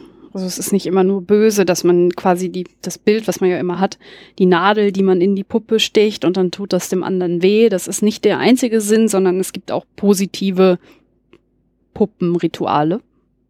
Ja, wenn man den Liebeszauber als positiv ansehen will, dann, dann ja. Also ich, ich finde das auch ähm, ethisch fragwürdig, wenn man jetzt äh, zwei Personen aneinander binden will und die eine will nicht. Aber also ehrlich gesagt, eine Puppe mit einer Nadel stechen, das habe ich so gar noch nicht beobachtet. Wovon ich oft gehört habe, ist, dass zum Beispiel, ähm, also es wird ja alles Mögliche repräsentiert. Man kann, zum Beispiel wird gesagt, äh, dass auf, auf den Friedhöfen wird dann oft auch so, so dunkle Magie betrieben. Und da wurde mir mal ein Ritual beschrieben, äh, dass man zwei Spielzeugautos aneinander fahren lässt und die sind halt jeweils markiert mit, mit den Namen zweier Personen. Also da wird alles Mögliche nachgestellt und im, im Kleinen vorweggenommen, auf dass das dann im Großen passieren möge. Oh je. Ist dunkle Magie verbreitet? Ich denke, dunkle Magie ist durchaus auch verbreitet und wird von vielen Leuten in Anspruch genommen. Vielleicht auch solche, die sagen, sie hätten mit sowas gar nichts zu tun, aber wenn sie dann mal in eine Situation kommen, wo sie meinen, mit irdischen Mitteln nicht mehr weiterzukommen, dann fahren die vielleicht irgendwo hin an die haitianische Grenze, um auch mal so einen äh, Hexer zu beauftragen. Das ähm, ist dann quasi nicht mehr der Voodoo-Priester, sondern das würde man dann halt wirklich Hexer nennen. Also die grenzen das auch untereinander ab oder ist das jetzt ein Wording, das wir jetzt hier aus der westlichen Welt dann überstülpen? Das Wording ist eine komplizierte Sache im Voodoo. Also Hexer, Brujo, das Wort ist in der Dominikanischen Republik sehr weit verbreitet und bezieht sich durchaus auf verschiedene Formen, eben auch auf diesen Gemeinschafts-Voodoo. Hm. Ähm, ich verwende es jetzt einfach, um das abzugrenzen. Ja. Ich finde, wo man einen großen Unterschied merkt, ist eben, ist, ist der Voodoo-Tempel, ist der darauf ausgerichtet, gemeinschaftliche Rituale zu, zu machen? Äh, gibt es da gemeinsame Feste, kommen da viele Menschen hin, hat der, der Priester, die Priesterin ein gutes Standing in der Community, dann ist es zu Heilzwecken gedacht. Dann, dann kommt diese Komponente der Hexerei, wenn, dann überhaupt nur ganz am Rande vor, aber wahrscheinlich auch das nicht.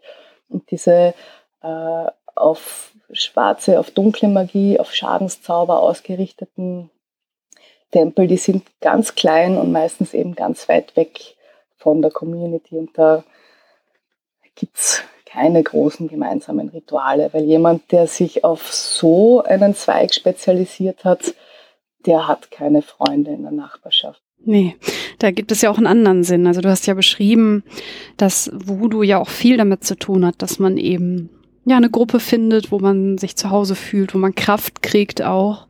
Und jemand, der einen Schadenszauber anwenden will, der hat ja nicht dieses Ziel. Genau, also ich würde sagen, das sind, vielleicht kann man es so fassen, das sind Kriminelle, die Schadenszauber machen, vor Todeszauber nicht zurückschrecken mhm. und höchstwahrscheinlich auch vor anderen kriminellen Praktiken nicht. Also es wird ja auch im, im Zusammenhang mit Menschenhandel immer wieder Voodoo erwähnt.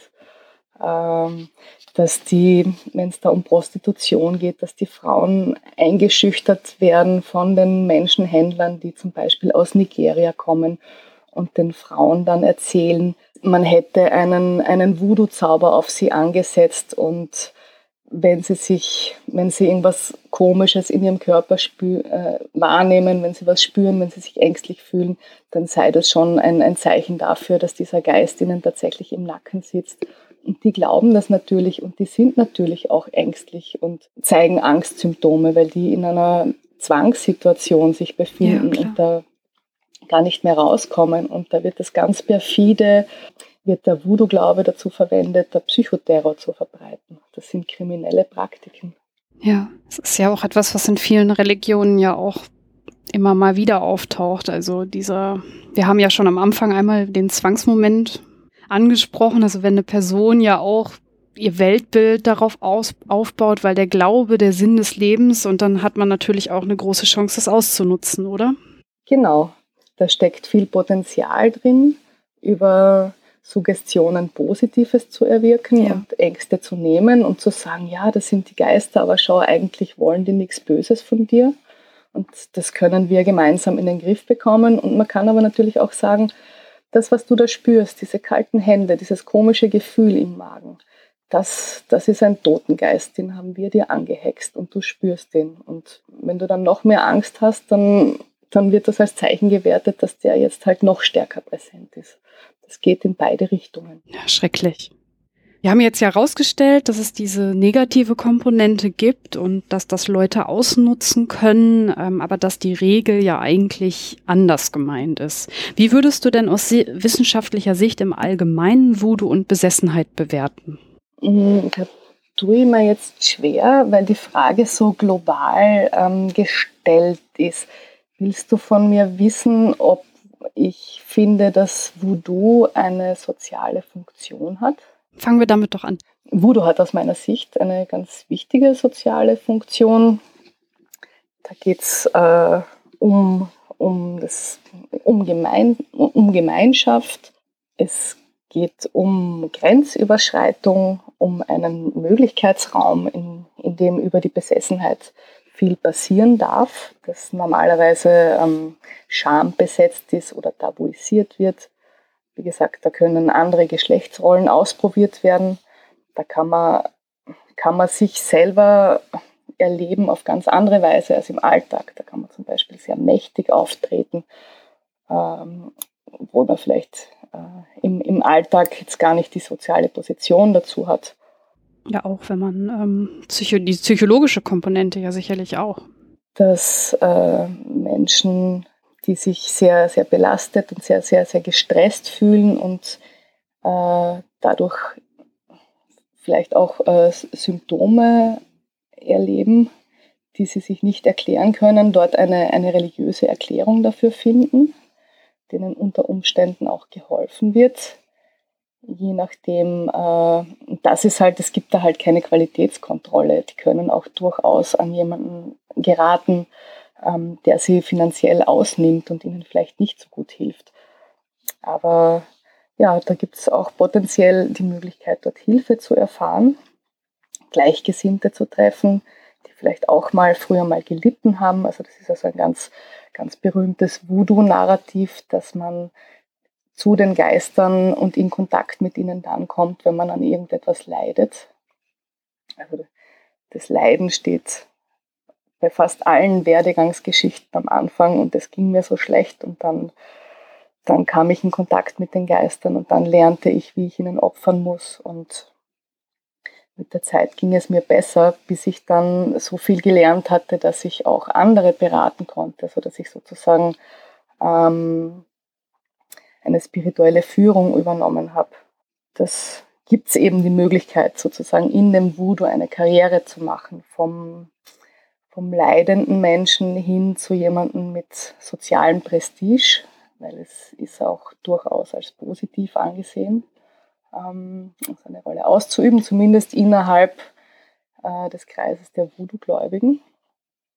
Von außen wird man dann vielleicht äh, als jemand gesehen, der, der da was ganz was Gefährliches macht, was aber auch hilfreich sein kann. Würdest du denn als Außenstehende sagen, dass es für Besessenheit eine, hm, Entschuldigung, ich muss das jetzt mal so fragen, vielleicht ja. eine wissenschaftliche Erklärung gibt oder würdest du sagen, das ist, ist halt eine Religion und das ist eine Religion und da geht es um Glauben? Meinst du mit wissenschaftlicher Erklärung, ob ich meine, dass es die Geister unabhängig gibt von dem, was die Leute glauben? Ja, ob das vielleicht auch einfach da eine Erklärung hintersteckt. Also ähm, was, was erleben diese Menschen, die besessen sind? Ist das was Religiöses oder gibt es dafür auch eine simple Erklärung, wie zum Beispiel Drogen? Hm, Okay, darauf willst du hinaus. Es war jetzt ein Beispiel. Vielleicht äh, denke ich jetzt auch viel, einfach viel zu, viel zu in so einem Korsett. Das will ich überhaupt nicht ausschließen. Mhm, mh. ähm, vielleicht kann ich auch die Frage noch nicht so ganz greifen. Vielleicht mhm. kommen wir da noch zu einem Punkt. Ich, ich werde oft danach gefragt, ob da Drogen mit im Spiel sind, weil das kann ja wirklich spektakulär ähm, aussehen. Man kann sich übrigens heute auf YouTube, ähm, wenn man da Spirit Possession oder Besessen, na, Besessenheit vielleicht nicht, weil es Deutsch ist, aber Spirit Possession eingibt, kann man Einblick nehmen in, in so Zeremonien, wie das ausschaut. Und das schaut ja manchmal wirklich sehr spektakulär aus, wenn die Menschen da über den Boden rollen und, und irgendwie in ekstatischen Zuständen sich befinden. Drogen spielen keine Rolle. Ach. Alkohol spielt eine Rolle. Okay. Und zwar in dem Sinn, dass er enthemmend wirkt man merkt das daran, dass die Feste, je später die Stunde, umso ausgelassener und umso ekstatischer ist der Charakter davon. Also das wirkt sich schon auf, aus auf die Qualität von Besessenheit, ob die Teilnehmer jetzt mehr oder weniger betrunken sind. Aber es sind sicher nicht alle Personen, die besessen sind oder sich besessen fühlen, tatsächlich betrunken. Also mhm. gerade die Frauen konsumieren weit weniger viel Alkohol und so Besessenheitszustände finden auch am Anfang von Zeremonien statt, wenn noch gar nicht viel oder gar kein Alkohol geflossen ist.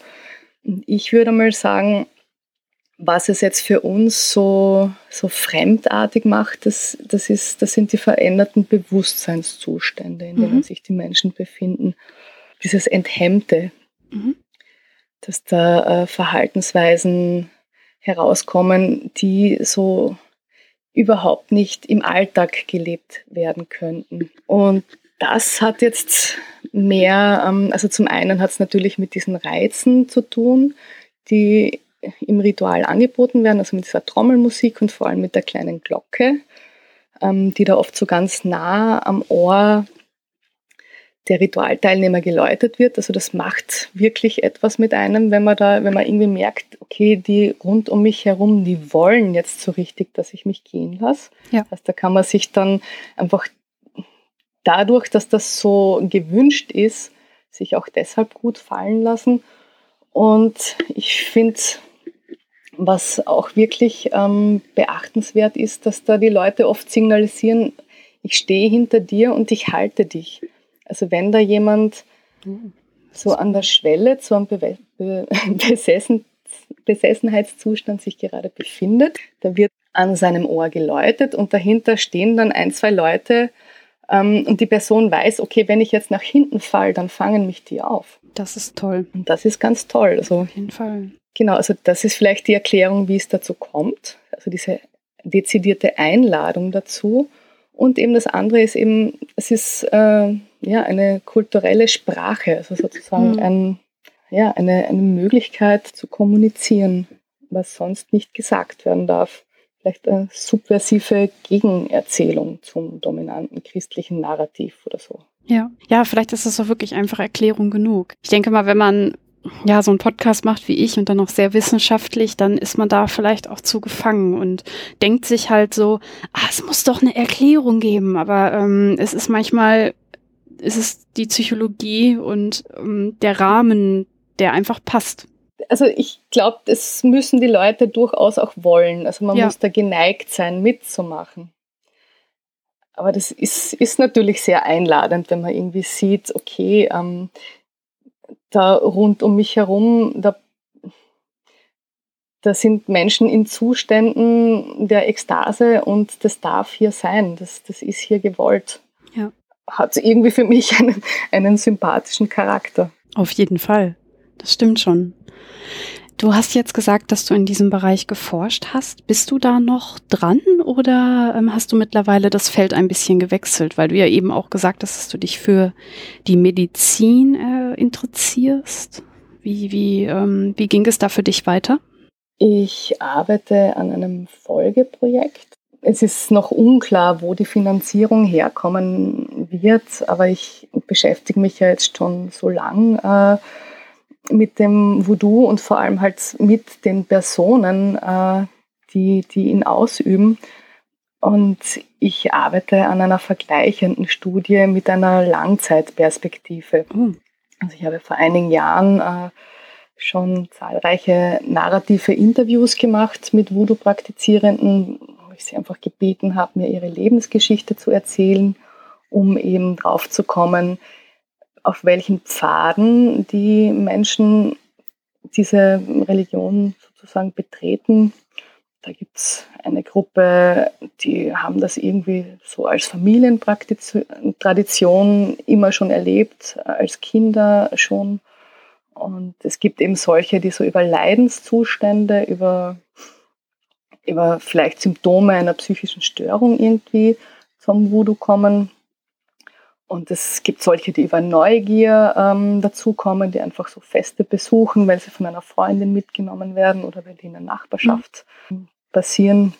Ich würde gern nochmal hinfahren, jetzt nach einigen Jahren und die Menschen einfach wieder treffen und, und schauen, wie sich, wie sich ihre Werdegänge entwickelt haben, wer ist ausgeschieden, aus welchen Gründen, wie haben sich die entwickelt, die früher Probleme hatten, wie geht es denen heute. Ja, und das einen systematischen Vergleich anstellen. Was wäre da die Frage, die du beantworten möchtest oder was ist deine Hypothese? Ich möchte mir anschauen, wie sich äh, zum einen die, die Performances von Besessenheit, also wie das, was im Ritual passiert, sich über die Jahre verändert. Mhm. Ob das jetzt nach sieben oder fünf Jahren anders ausschaut und wie sich es verändert und wie sich die Lebenssituation als Gesamtes auch verändert. Weil ich glaube, dass das, was in der Besessenheit passiert, immer ganz viel mit dem Leben der Person, mit den Umständen, in denen sie lebt, ja. zu tun hat. Und wenn jetzt äh, jemand glaubt, Geister nicht kontrollieren zu können und die fahren nur Schlitten mit mir im Ritual, die werfen mich immer nieder, dann denke ich, dass das mit seinem allgemeinen Gefühl von ich kann bin nicht Autor meines eigenen Lebens, dass das damit zusammenhängt. Okay. Weil es gibt ja auch solche, die überhaupt kein Problem damit haben, ähm, Besessenheitszustände zu kontrollieren. Und wenn sich dann was im Leben verändert hat und vielleicht generell mehr Gefühl von Kontrolle da ist, dann möchte ich jetzt wissen, zeigt sich das auch ähm, in der rituellen Besessenheit? Sieht die jetzt anders aus? Verstehe, das ist ja wirklich spannend. Jetzt frage ich mich natürlich, ähm, so wie ich ja auch so ein bisschen in die Sendung reingegangen bin, ähm, ich habe ja gesagt, dass man hier im Westen eher so dieses böse Voodoo-Ritual kennt. Hat das Auswirkungen auf deine Forschung? Also haben Leute dir gegenüber dann auch Vorurteile? Grundsätzlich ist es so, wenn man so ganz plump nach Voodoo fragt in der Dominikanischen Republik, da wird man eher so, da wird das so getan, als würde es das hier nicht geben. So, wir sind nicht abergläubisch und wir machen das nicht und da musst du zur haitianischen Grenze fahren, weil bei uns gibt es das nicht. Ähm, wenn man dann aber schon Praktizierende kennt, wird man immer weitergereicht und lernt immer noch weitere Praktizierende kennen und noch einen Tempel dort und noch einen hier. Also ich habe inzwischen schon ein, ein, ein großes Netzwerk von Voodooisten kennengelernt. Ja. Und die Tatsache, dass das so versteckt wird, wenn man, wenn man äh, außenstehend ist, hängt sicher damit zusammen, dass der Voodoo so einen schlechten Ruf hat. Und es hängt auch ganz stark damit zusammen, äh, dass Voodoo total angefeindet wird von evangelischen Freikirchen, die, die sich ja sehr stark ausgebreitet haben in den letzten Jahrzehnten, die sich da sozusagen als, als moralische Retter der Welt äh, gerieren und, und den Voodoo als satanische Praxis abtun, uh. die die Voodooisten auch wirklich angreifen. Also die, die dorthin kommen mit einem Kübel Weihwasser, ein Gebet sprechen und dann den Altar kaputt schütten mit ihrem Weihwasser. Krass, krass.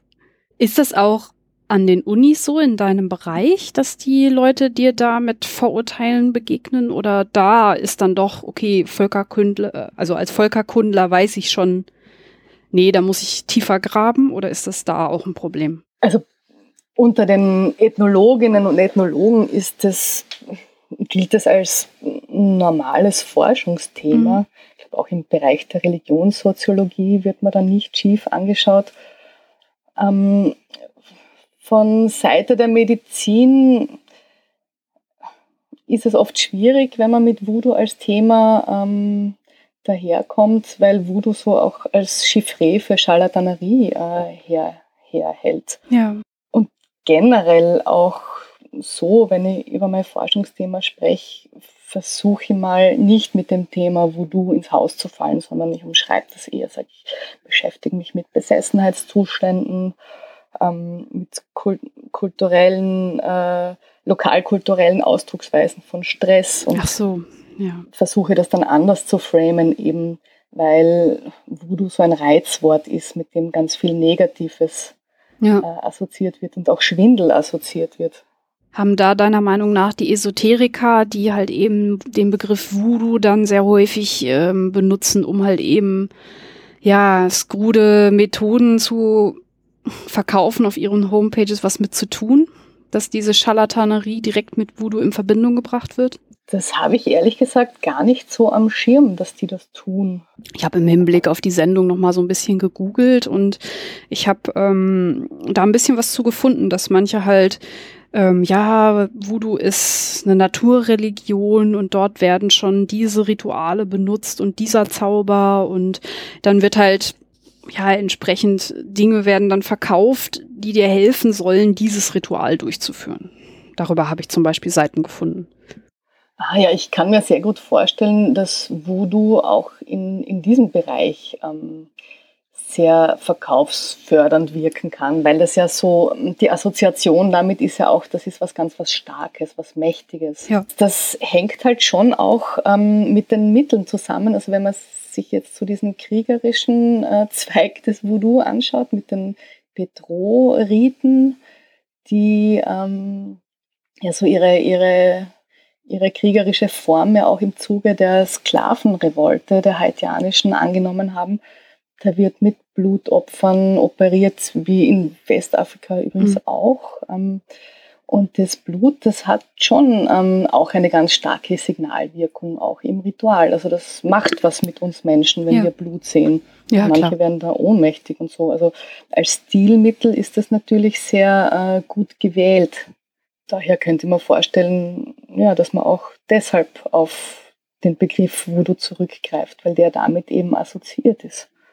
Ja, aber es ist auch wirklich eigentlich sehr schade, weil ja eben, du hast ja eben auch sehr viele positive Momente rausgestellt, die den Menschen ja auch was bringt. Und es ist dann schade, wenn dieses Wort ja so, so in, in so einem Zusammenhang dann benutzt wird. Sei es jetzt in den Filmen, wo dann halt eher diese schwarze Magie benutzt wird, oder sei es eben in anderen Bereichen, wo man das dann als Marketinginstrument benutzt. Ne?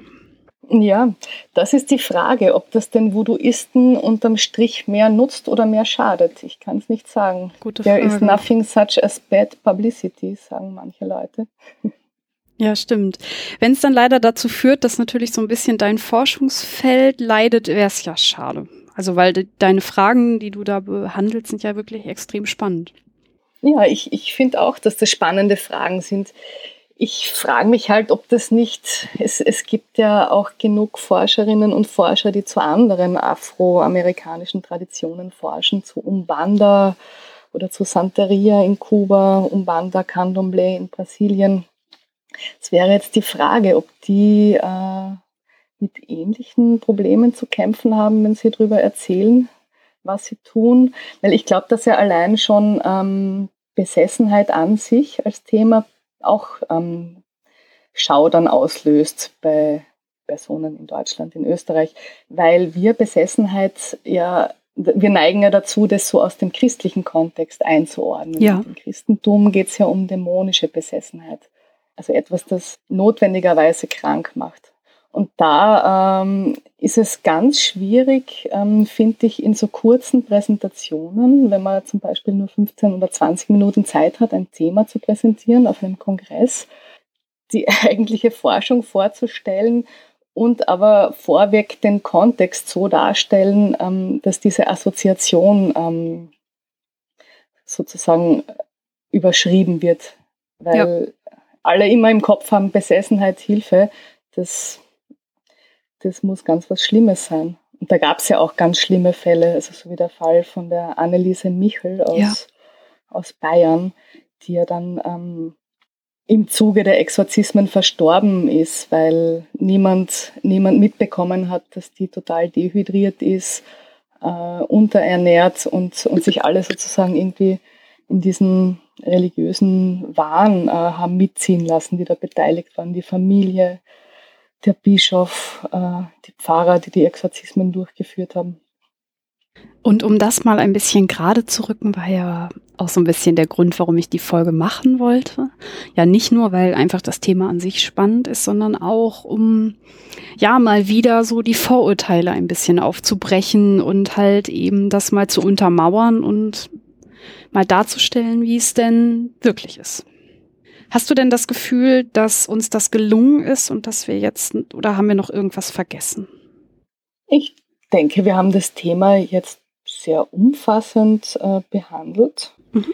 Und wir können ja noch ein paar Literaturhinweise hinzufügen, Gerne. schriftlich dann. Ja, ich äh, werde wie immer Shownotes auch schreiben und da werde ich deine Hinweise einbringen und ja, den Leuten noch ein paar Tipps mit auf den Weg geben. Genau, ein paar Lesetipps noch. Ja, ich bedanke mich auf jeden Fall bei dir. Es hat mir sehr, sehr viel Spaß gemacht. Es war ein total spannendes Thema. Ich habe sehr, sehr viel gelernt. Es ist auch wirklich ein schönes Thema, finde ich. Ja.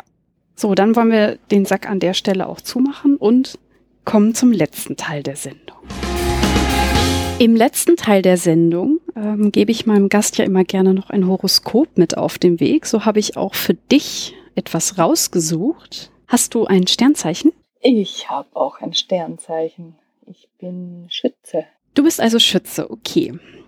Meine äh, Horoskop-Zeitung hier sagt dir Folgendes. Mit viel Disziplin eignen sie sich neues Wissen an, lenken dadurch die Aufmerksamkeit ihrer Vorgesetzten auf sich. Wer auf der Karriereleiter die nächste Sprosse erklimmen will, hat dank ganzjähriger Sextile von Pluto und Saturn sozusagen permanent die Chance dazu.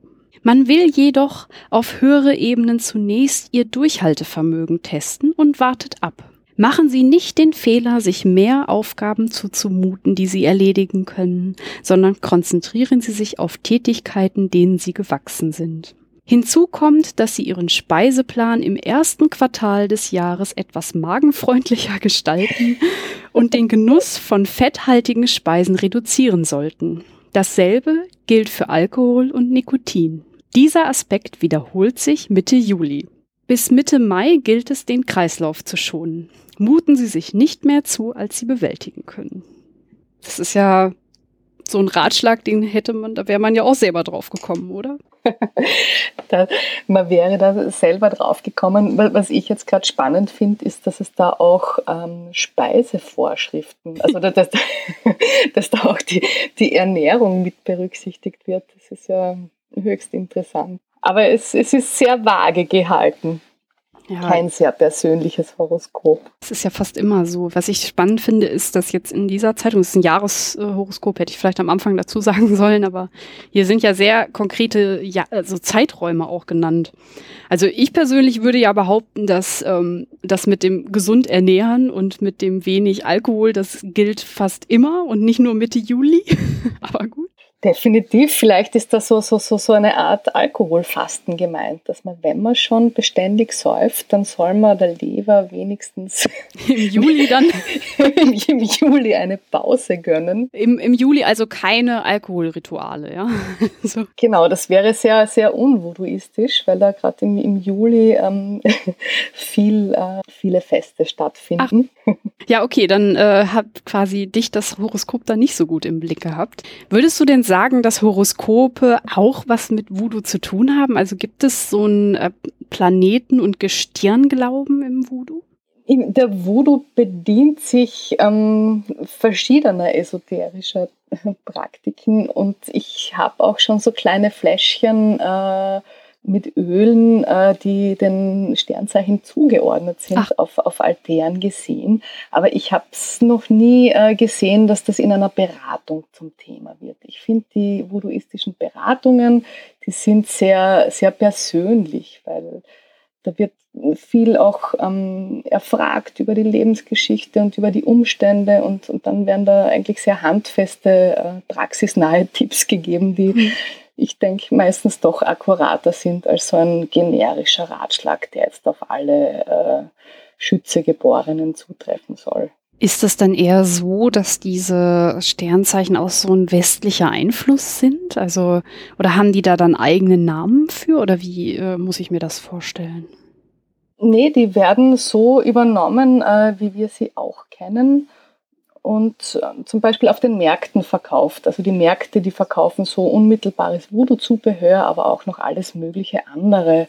Zum Beispiel auch so ähm, indische, also Bilder indischer Gottheiten und die finden dann auch manchmal äh, im Voodoo ihren Niederschlag. Die werden dann auch manchmal gekauft und treten sogar auch hin und wieder mal in der Besessenheit auf. Hm, das hätte ich ja nicht gedacht. Oder Buddha-Statuen sieht man ganz oft auf Voodoo-Altären. Die sind, die sind da sehr offen. Die nehmen, gehen mal davon aus, dass es ganz viel gibt, äh, das der Mensch noch nicht kennt und eben auch, dass andere Traditionen ihre Geister haben und dass man da durchaus mal ausprobieren kann, wie die so drauf sind in, indem man mal mit denen auch so Kontakt aufnimmt, wie man das mit den Voodoo-Geistern macht, mal über das Bild und schauen, ob man davon träumt und ob sich die vielleicht im Ritual manifestieren. Ach so, das ist ja eigentlich auch eine sehr tolerante Art, damit umzugehen, wenn man jetzt mal diesen religiösen Aspekt und dem Zwang außer Acht lässt, den wir ja schon in der Hauptsendung rausgearbeitet haben. Ja, und auch eine sehr forschende Art. Ja, also ich, voll. Ich, es ist irgendwie wenig wenig Dogma. Also es ist wenig so ist es und so war es schon immer, sondern mh, was ist denn da noch? Kann man mal schauen. Ah, oh. Also sehr, ich erlebe die Voodooisten eigentlich als sehr aufgeschlossen. Das ist gut. Jetzt habe ich natürlich noch so die Frage, ähm, gerade in den alten Religionen in Europa, also jetzt zum Beispiel in Griechenland, die Römer, die hatten in der Mythologie ja auch immer die Planeten, die sich sehr stark in äh, Götterfiguren manifestiert haben. Gibt es auch Geister, die ähm, quasi so Sonne und Mond abbilden im Voodoo oder ist das da gar nicht? Es gibt im Voodoo auch Geistwesen, die so mit der Natur assoziiert sind. Also ah, mit, okay. mit, dem Wald, äh, mit dem Meer, mit den Flüssen, zum Beispiel Indianergeister und auch äh, Sonne und Mond. Jawohl, also die Gestirne spielen da schon, schon auch eine Rolle. Aber es ist jetzt nicht so, nicht so dominant. Also es ist sehr, sehr vielgestaltig und ja. ich denke, man kann, könnte sein ganzes Leben damit verbringen, äh, zu schauen, was da an den einzelnen Altären so, so noch an, an verschiedenen Einflüssen hereinkommt. Also es, es gibt auch zahlreiche spiritistische Einflüsse, so aus dem äh, kardezistischen Spiritismus. Es gibt auch Tempel, die auch Seancen äh, unternehmen. Ach, das ist ja wirklich... So in, in so städtischen Gegenden. Das ist ja krass. Hätte ich gar nicht so gedacht. Es ist ja auch mal so ganz anders eigentlich, weil eine Religion ja sehr häufig äh, eher dazu neigt, sich so abzuschotten. Zumindest in unserer Welt. Ja, das, das ist in unserer Welt so und es gibt auch in den afro-karibischen Religionen manchmal so Abschottungstendenzen. Also zum so. Beispiel in der, in der Santeria wird in manchen Strömungen über eine Reafrikanisierung diskutiert, wo, wo dann die Mitglieder auch versuchen, wieder an afrikanische Originaltexte für Rituale heranzukommen oder so, so Originalsprachen wieder zu beleben. Aber das, das habe ich in Voodoo noch nicht, äh, noch nicht erlebt. Ja, das finde ich sehr gut. Das finde ich sehr positiv. Okay, dieses Horoskop impliziert ja auch, dass es für dich karrieremäßig gut läuft. Ähm, ich wünsche dir auf jeden Fall alles Gute für deine Forschung. Und ich bedanke mich ein zweites Mal bei dir. Wie gesagt, es war super cool, hat mir sehr viel Spaß gemacht. Ich bedanke mich auch für, dieses, für diese große Bühne, die der Voodoo zur Abwechslung mal auch hier bekommen hat. Auf jeden Fall. Ja, und an euch, liebe Hörer, auch für eure Karriere alles Gute und passt auf eure Ernährung auf. In diesem Sinne, danke fürs Zuhören und tschüss. Tschüss.